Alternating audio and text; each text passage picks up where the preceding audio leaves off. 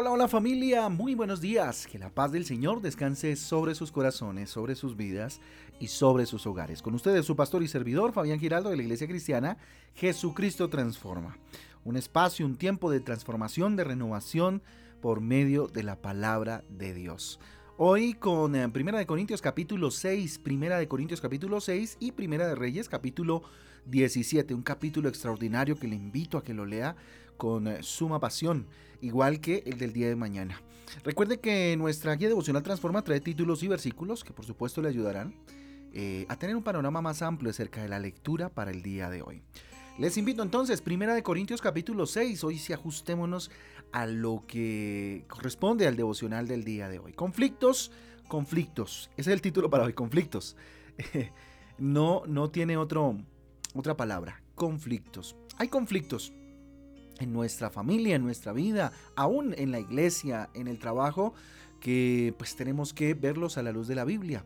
Mire, la Biblia es un libro inspirado por Dios, elaborado para enseñarnos a nosotros quienes pues somos el pueblo o somos pueblo, a tener vidas de excelencia. Eso es lo que procura la palabra de Dios, lo que procura Dios a través de sus escrituras y es volvernos al diseño original, una vida de excelencia.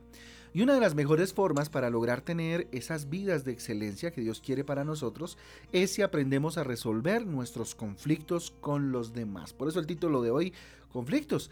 ¿Ha aprendido usted a resolver los conflictos que tiene con los demás? ¿Tiene usted en este momento conflictos con los demás que necesita ser resueltos? Pregúntese en esta mañana y reflexione a la luz de la palabra de Dios si esa es la necesidad que tenemos. Mire, una cosa importante que debemos tener en cuenta es que los conflictos son normales entre las personas, por supuesto, ¿cierto? Y que vivimos en, eh, en comunidad y pues, por supuesto, es muy normal que hayan... Eh, no sé, discordias, ciertas situaciones que generen un poco de eh, conflicto, ¿cierto? Em, y que pues dañen el ambiente en el que vivimos. Pero en fin, lo que daña toda buena relación, fíjese usted, no son los conflictos. Lo que daña toda relación es el no saber resolver los conflictos. Porque conflictos siempre van a haber, situaciones en las cuales no vamos a estar de acuerdo, siempre van a estar ahí. Y en últimas, como les digo, lo que daña la relación o la comunidad o la familia no son los conflictos en sí, sino la incapacidad de poderlos resolver. Fíjese que las iglesias de la antigüedad, al igual que las iglesias del momento, pues nuestras familias también, eh, ya hablo a nivel interno en casa, o cualquier otro tipo de grupo social, pues no se escapa a tener conflictos eh, a nivel interno. Y esto pasaba en la iglesia de Corinto. Y a partir de esta lectura de Primera de Corintios capítulo 6, evaluemos un poco esto de resolver conflictos en cualquier tipo de enfoque, ¿no? En, la familia, en, el trabajo, en la universidad, en, el colegio, ¿cierto? en las diferentes áreas en las cuales nos desenvolvemos, inclusive en la iglesia, ¿sí? Entonces, ¿cómo resolver conflictos? ¿Cómo resolver conflictos? Primer punto importante. No involucrando otras personas diferentes a nuestra realidad o diferentes al contexto en el que se desarrolla el conflicto. ¿Sí? Miren lo que dice el versículo 1 de Primera de Corintios, capítulo 6, dice lo siguiente: ¿Os alguno de vosotros cuando tiene cuando tiene algo contra otro ir a juicio delante de los injustos y no delante de los santos? ¿Mm? Mire, un adagio popular, un dicho popular, es el que aconseja nada pierde. ¿Mm? Mire, muchas personas de afuera no nos conocen. Hablo de afuera de mi familia, de afuera de, la iglesia aún, ¿cierto? Que es, donde nos aconsejan. Pues no nos conocen y por eso nos, eh, no nos pueden dar, o nos pueden más bien dar consejos equivocados. Por eso la importancia de buscar personas idóneas que nos conozcan de alguna manera o que puedan tener un juicio sano, ¿sí? Y pegado a la palabra de Dios para ayudarnos, ¿sí? Miren, todos los seres humanos somos diferentes. Las familias son diferentes una a otra. Así que debemos entender que la fórmula que funcionó para resolver tal vez un conflicto en tal o cual familia, o, en tal o cual iglesia, o, en cualquier eh, grupo de personas, o aún en nuestra persona propia, pues no puede tal vez funcionar para nosotros. Porque funcionó para ellos no significa que va a funcionar para todos. ¿sí? Entonces, miren, los, los consejos son como los medicamentos.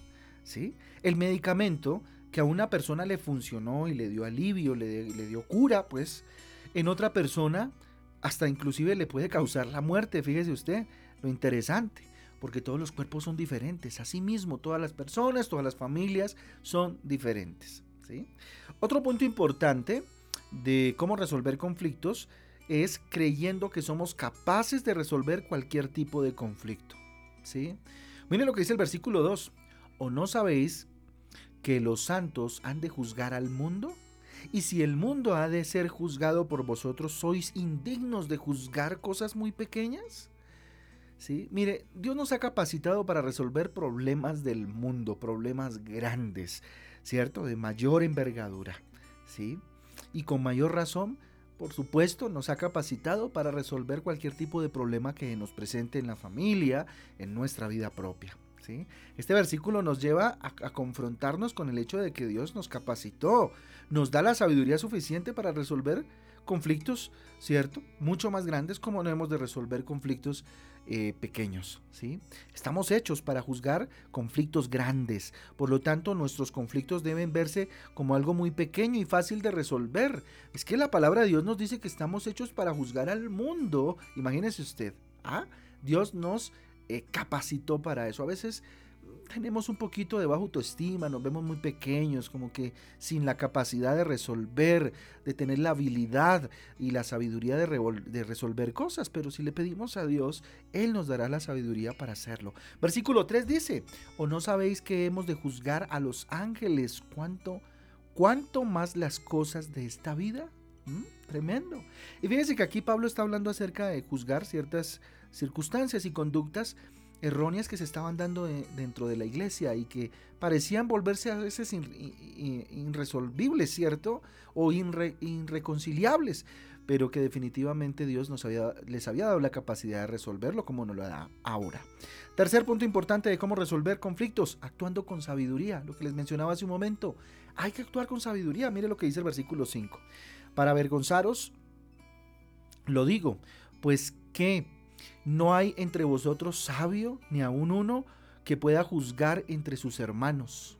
¿Mm? Ojo, con eso. ¿sí? Y ojo con este versículo, para avergonzaros digo, pues que no hay entre vosotros sabio, ni aun uno que pueda juzgar entre sus hermanos. Ninguno. Calificaba con sabiduría para resolver situaciones de verdad pequeñas y de convivencia que debían resolver.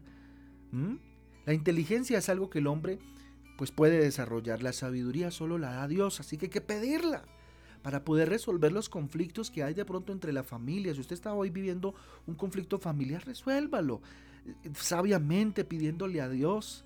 ¿Sí? Muriendo un poco al ego, muriendo un poco a muchas cosas, ¿verdad? La inteligencia pues nos da la capacidad de hacer grandes cosas, como lo decía hace un momento, pero la sabiduría nos dice cómo hacerlas. Su inteligencia le puede estar diciendo hoy, cómo resolver el conflicto, cómo se puede resolver, pero la sabiduría es la que lo lleva a usted a hacerlo y hacerlo de la mejor manera. Si alguien considera pues, que no es sabio, pues debe pedirla a Dios. Santiago capítulo 1 versículo 5, recuerden lo que dice, y si alguno de vosotros tiene falta de sabiduría, pídala a Dios, el cual da a todos abundantemente y sin reproche, y le será dada. Mire, muchas veces nos eh, preocupamos más por pedir cosas materiales que sabiduría. Por eso, dentro de sus oraciones, eh, el mayor pedido que usted puede hacerle al Señor es sabiduría. Cuarto punto importante, para resolver conflictos, entendiendo a la persona que nos agravió, a la persona que nos hirió, a la persona que nos insultó, qué sé yo, ¿cierto? Mira lo que dice el versículo 7. Así que por cierto, es ya una falta en vosotros que tengáis pleitos entre vosotros mismos. ¿Por qué no sufrís más bien por el agravio? ¿Por qué no sufrís más bien por ser eh, defraudados? ¿Mm? Mire, si nosotros logramos entender el porqué del comportamiento de los demás, pues podemos ayudarles en lugar de atacarles. Podemos inclusive perdonarles y tener misericordia, sabiendo que tienen, tal vez, ven, muchas personas están llenas de temores, de complejos adquiridos por su infancia, por la cultura, que les obliga tal vez a actuar de una manera desagradable. Si usted aprende a entender eso, pues por supuesto tendrá un terreno ganadísimo para, para comprender que no es la intención de la persona tal vez atacarle o decir lo que está diciendo, sino que fruto de sus conflictos, pues eh, reacciona de esa manera. Quinto, importante, siempre debes, eh, debemos tener en cuenta que las cosas malas que otros hacen también nosotros las cometíamos antes. A veces no tenemos paciencia por los errores y equivocaciones que otros cometen, que en algún momento los cometimos nosotros. Mire lo que dice el versículo 9 al 11.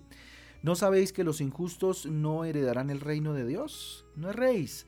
Ni los fornicarios, ni los idólatras, ni los adúlteros, ni los afeminados, ni los que se echan con varones, ni los ladrones, ni los ávaros, avaros, perdón, ni los borrachos, ni los maldicientes, ni los estafadores heredarán el reino de Dios. Y esto erais algunos mas ya habéis sido lavados, ya habéis sido santificados, ya habéis sido justificados en el nombre del Señor Jesús y por el Espíritu de nuestro Dios. Así que debemos acordarnos, familia, así como lo dice el versículo, de la condición en la que estábamos antes de ser rescatados por Jesucristo. ¿sí?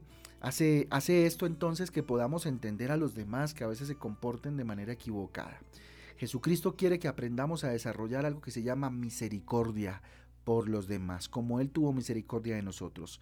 Mateo capítulo 9 versículo 13 dice, Id pues y aprended lo que significa misericordia quiero y no sacrificio, porque no he venido a llamar a justos, sino a pecadores, al arrepentimiento. ¿Mm? Ahí está. Entonces misericordia significa que perdonar a quien no merece perdón, perdonar a quien merece más bien castigo. Así que perdonen esta mañana, perdone con todo su corazón. Mire, los seres humanos somos diferentes y algo complejos, la verdad, en nuestra forma de actuar. ¿Sí?